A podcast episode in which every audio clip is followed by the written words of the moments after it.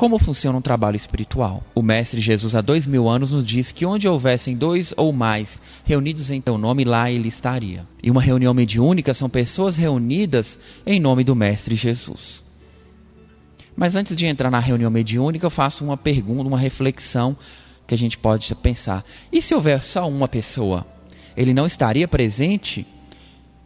Já que a passagem diz: Onde houverem dois ou três em meu nome, lá eu estarei. Se houver só um? É uma pergunta interessante.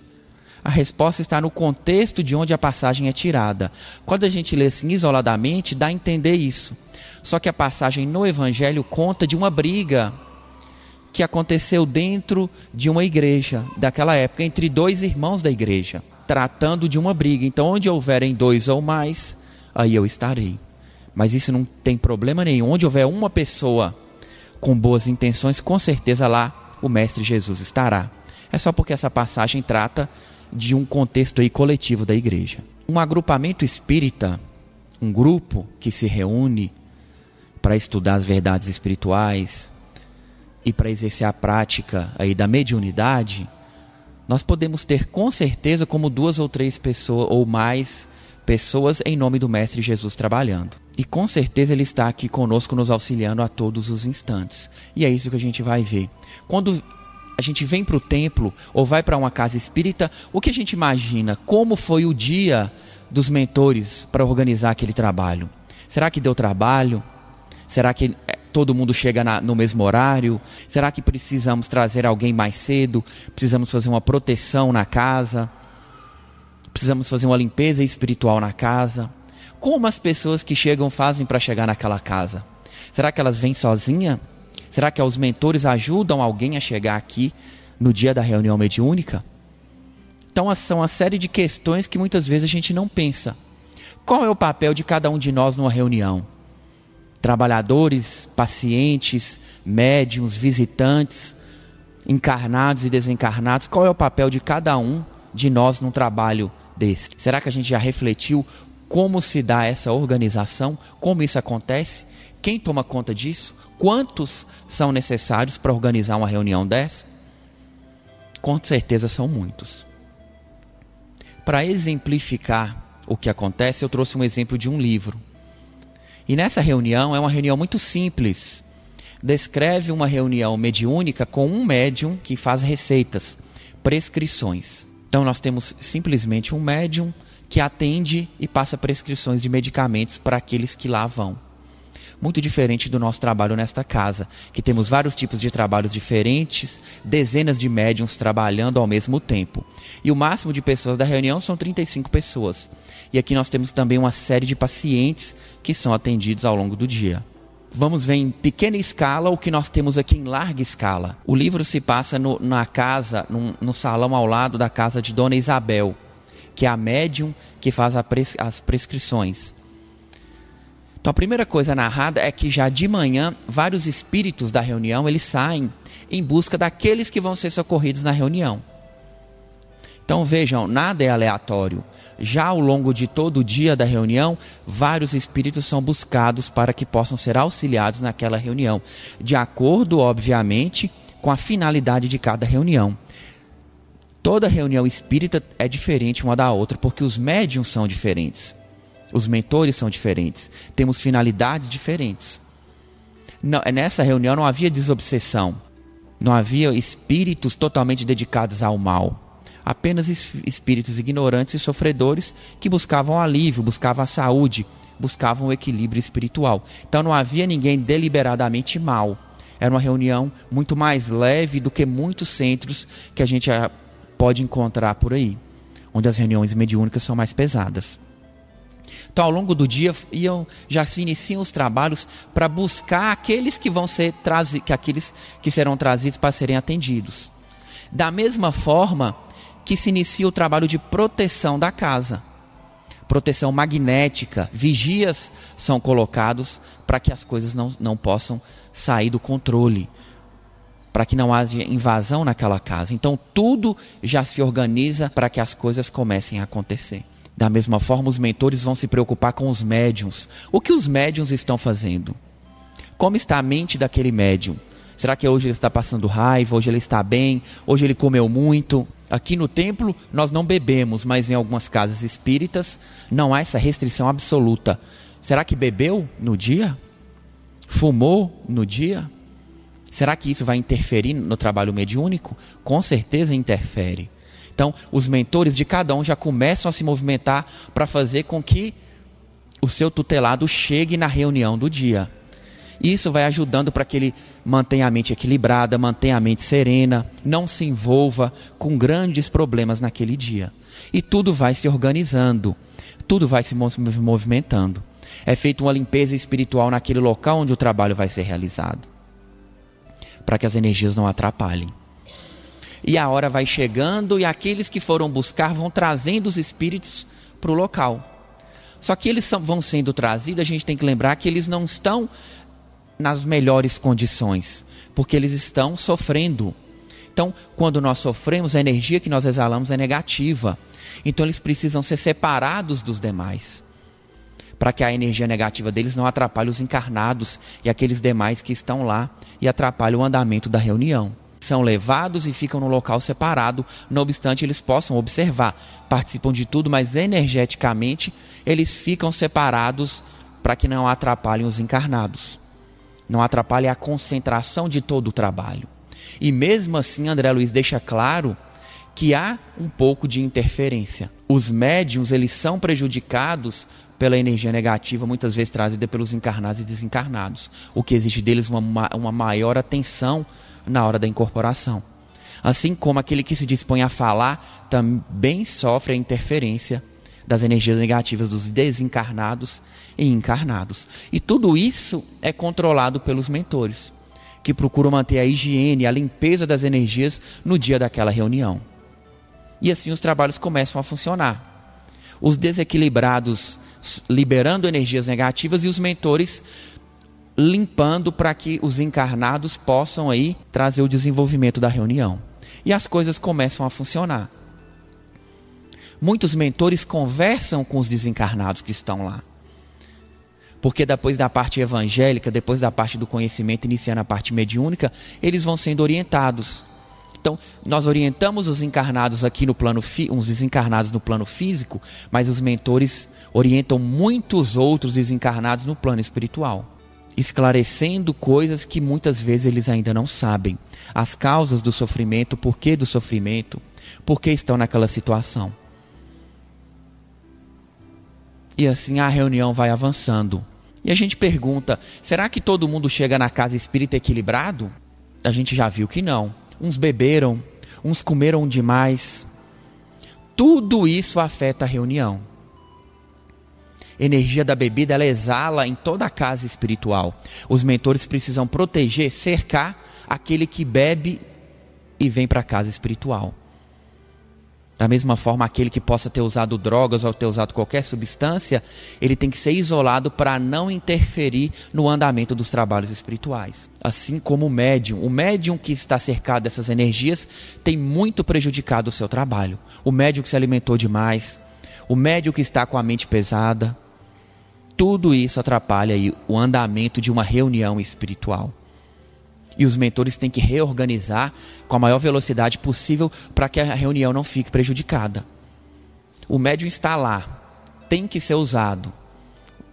Então eles vão melhorando a situação da melhor forma que dê, para que a reunião tenha o seu andamento da melhor forma que puder ser feita. E os médiums doam a sua energia para aqueles desencarnados que eles incorporam. E isso faz com que os, os espíritos sofredores com essa energia que eles recebem, eles possam despertar para a realidade espiritual, para o mundo espiritual. Nem todos os espíritos desencarnados precisam passar pela incorporação. Por que não?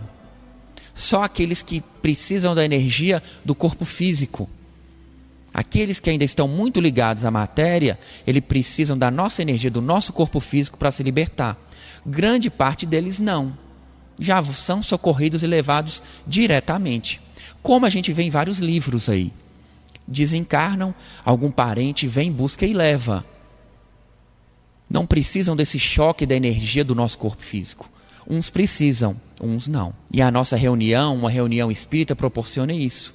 socorrer aqueles que necessitam da energia materializada que só nós temos. É um trabalho conjunto entre os mentores e os encarnados. Obviamente, eles sempre cumprem o papel deles, nós é que vacilamos no nosso.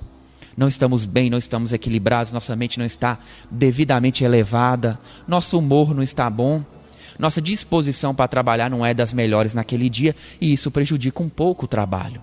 Mas o trabalho tem que acontecer. Mas e os pacientes? Os pacientes têm um grande papel numa reunião mediúnica, e André Luiz deixa isso bem claro. Mesmo que esteja dormindo, mesmo que não esteja prestando muita atenção, porque o, o paciente, como encarnado que é, ele traz a energia do seu corpo físico. E sem que a gente perceba, os mentores colhem essa energia do corpo físico para ser usada.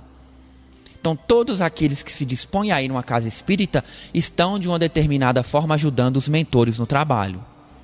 Se não ativamente, orientando, sabendo o que estão fazendo, de uma forma passiva, inconsciente, doando as suas energias. Então vejam como a, a espiritualidade ela tira proveito de tudo. Como a espiritualidade percebe o que acontece, o que cada um tem para dar e tira o melhor proveito possível. No livro de André Luiz, que chama Os Mensageiros, como é uma reunião de prescrições médicas, haviam quatro médicos de cura. Cada médico de cura tinha dez assistentes. Então, era 44 pessoas envolvidas só no receituário fora os que cercavam a casa, os que limpavam as energias, os que traziam os espíritos de fora, os responsáveis pela, pela leitura do Evangelho, e por aí afora vários outros. As dezenas de espíritos que eram responsáveis por conversar com os espíritos desencarnados. O livro conta que haviam 35 encarnados na reunião, e espíritos sofredores, sem contar os trabalhadores, haviam mais de 200. Então a gente vai para a proporção da nossa casa. Se para um médium haviam mais de 200 sofredores, para uma casa que aí temos 50, 60, 70 médiums trabalhando, a gente pode perceber a quantidade de espíritos que, que estão trabalhando aqui. Só os que necessitam de ajuda, fora os mentores. E aqui a gente tem uma contagem para um trabalho. Aqui no templo, no mínimo, nós vamos ter três trabalhos com os pacientes a gente percebe a grandiosidade de uma movimentação espiritual aí, prévia, durante e posterior a uma reunião mediúnica. Não é nada fácil, não é tão simples como a gente imagina. E muitas vezes a gente não se prepara como deveria para estar tá aqui. Na questão da, da alimentação, na questão da higiene mental, na questão da bebida. Muitas vezes a gente não está preparado para estar aqui e obriga os mentores a redobrar sua atenção para eliminar essas interferências negativas, que inclusive chegam a interferir no nosso corpo físico. E ele deixa claro, inclusive, que há vários micro-organismos espirituais que trabalham com essa energia. E tudo isso influencia e prejudica o nosso trabalho. Mas a grandiosidade de uma reunião mostra como a seara de trabalho é grandiosa para todos nós, como a chance de trabalho é grandiosa. Então, quando a gente vê várias pessoas trabalhando aqui no, no plano físico, a gente percebe que por trás existem muito mais. Que para cada um de nós estar tá aqui hoje, dezenas de mentores trabalharam ao longo de, da semana inteira, muitas vezes, para que a gente pudesse estar tá aqui hoje. Fizeram de tudo para encontrar um amigo, encontrar o vizinho, dar certo de resolver o problema, para a gente estar tá aqui hoje. Melhorar sua doença, melhorar às vezes a impaciência, para dar tudo certo para a gente estar tá aqui. A gente muitas vezes desperdiça a chance de trabalhar, não dá devida atenção. Vindo para a casa espírita, a gente muitas vezes não, não consegue vigiar o nosso pensamento e acha que isso não interfere em nada, interfere em muito. Cada um de nós que senta e começa a pensar em outra coisa fora do que está aqui dentro, precisa de vários mentores para que possa proteger essas energias para que elas não interfiram no trabalho espiritual. Então, quando não estamos ajudando, estamos prejudicando. A nossa mente não consegue ficar neutra. É por isso que é importante que a gente esteja sempre atento ao que acontece, vigiando, em prece, procurar ter uma conversa, se for conversar com alguém, uma conversa que tenha relação com os ensinos espirituais, para que assim a gente mantenha o padrão de energia que deveria ter aqui dentro. Quando a gente vai para as mesas de assistência, por exemplo, aquele mentor que dá o nome na mesa de assistência, ele não trabalha sozinho. A gente viu aqui que um médico de cura trabalha com 10 auxiliares nessa reunião. Da mesma forma, cada mentor nosso aqui vai trabalhar com vários auxiliares, auxiliando, buscando, trazendo, limpando, orientando, trazendo as questões que precisam ser trabalhadas naquele dia. Há uma enorme estrutura por trás. E muitas vezes a gente não valoriza. Nessa reunião mediúnica, o tio de um paciente que estava lá no dia, chamado Amaro, buscou um dos dirigentes espirituais da reunião. Falou: ah, o meu sobrinho Amaro está aí de novo. Será que a gente podia providenciar junto aos médicos uma nova prescrição para ele? Aí o dirigente falou: oh, infelizmente hoje nós não poderemos. Por cinco vezes nós passamos o receituário para ele, ele não tomou os medicamentos. Ou se alguém comprou e entregou na mão, ele não quis tomar. Ele não valorizou o que foi passado para ele. E ainda soltou uma frase que eu anotei porque é muito interessante. Não é caridade o ato de dar aos que não querem receber. Frase de um mentor. Isso é o que eles pensam. Será que nós estamos querendo receber? Será que nós valorizamos as mensagens que nos são passadas? Porque se nós não valorizamos e começamos a trabalhar, ouvir de forma mecânica, as nossas chances vão se perdendo tudo que eles acreditavam em nós, eles vão desacreditando. E aquela energia, aquela possibilidade daquele dia é direcionada para uma outra pessoa que tem mais chance de aproveitar. Não vamos desperdiçar energia com aqueles que de fato não querem, que insistem em errar. Será que nós estamos usufruindo de fato tudo que nos é dado? A gente acabou de ver como funciona toda uma estrutura prévia. Tudo se organiza para que a gente chegue. Tudo se organiza para que os desencarnados estejam aqui, para que o templo esteja limpo espiritualmente, para que os mentores estejam aqui, para que haja possibilidade de todos os trabalhos funcionarem. Tudo está pronto. Tudo está a nosso favor. E às vezes a gente não se dedica o que deveria. Percebam que eu disse que os pacientes trabalham, doando a sua energia para ser usada. Mas a gente não pode usar isso às vezes como uma desculpa é muito bom esse trabalho, mas se ele fosse médium, estaria trabalhando muito mais. Então é uma escolha de cada um de nós. Não trabalhar, trabalhar um pouco ou trabalhar mais. De acordo com a nossa necessidade, com a nossa vontade, com a nossa fé, de acordo com os nossos objetivos. Mas já são vários mentores que trabalham, que buscam, que buscam companheiros que de fato querem trabalhar, sérios. Pessoas que têm compromisso que no dia e na hora acordados vão estar lá em boas condições de trabalhar. Num outro livro de André Luiz, numa determinada reunião mediúnica, eles começam a vasculhar cada médium. E o mentor vai falando: ó, esse aqui comeu muito, esse aqui bebeu antes de vir, esse aqui está com problemas mentais, está com pensamento fixo nesse tipo de coisa. André Luiz falou: mas eles não têm condições de ser bons médicos. Falou: não tem. E perguntou para o mentor: então por que, que você não vai lá e fala aí adverte isso para eles? Ele falou: não posso fazer isso diretamente. Nós vamos fazer de forma gradativa para que eles vão evoluindo e crescendo gradativamente. Só que às vezes a forma educada como eles nos falam, a gente esquece. Para não ofender a nossa inferioridade, eles vão tratando de uma forma muito educada que às vezes a gente não, não percebe a seriedade da situação. Os nossos mentores sabem a situação de cada um de nós, física, espiritual e mental, se estamos aptos a trabalhar. Se não, eles vão nos ajudar, mas não teremos a qualidade do trabalho que teríamos se tivesse, tivéssemos cumprido a nossa parte. Feito as preces em casa, lido um livro, tido mais paciência, alimentado de uma forma equilibrada, tido pensamentos mais equilibrados, praticado mais a caridade, tudo isso prejudica o nosso trabalho mediúnico. Então, o Mestre Jesus nos disse: Onde houverem dois ou mais em meu nome, lá eu estarei. Porque onde houverem dois em seu nome trabalhando, ele estará, porque é um trabalho produtivo. E ele está aqui conosco, porque esse é o nosso objetivo. Só que a gente percebeu hoje que não basta vir, não basta reunir, tem que reunir com qualidade, tem que reunir da melhor forma possível. E essa é a nossa mensagem aí do dia de hoje. Que a gente sempre pense na grandiosa estrutura por trás do que a gente vê no físico. A espiritualidade, um trabalho espírita, o trabalho espiritual está muito além do que a gente enxerga. Muito, mas muito além disso. Para cada encarnado aqui temos dezenas, centenas de espíritos encarnados, mentores e sofredores participando desse trabalho, que é muito mais complexo e muito anterior ao que a gente imagina. E ele é até posterior. Muitos de nós saímos daqui acompanhados de mentores que ainda vão nos auxiliar durante o sono. O trabalho continua durante o sono para aqueles que ainda precisam e aqueles que ainda continuam a trabalhar. Então nunca para.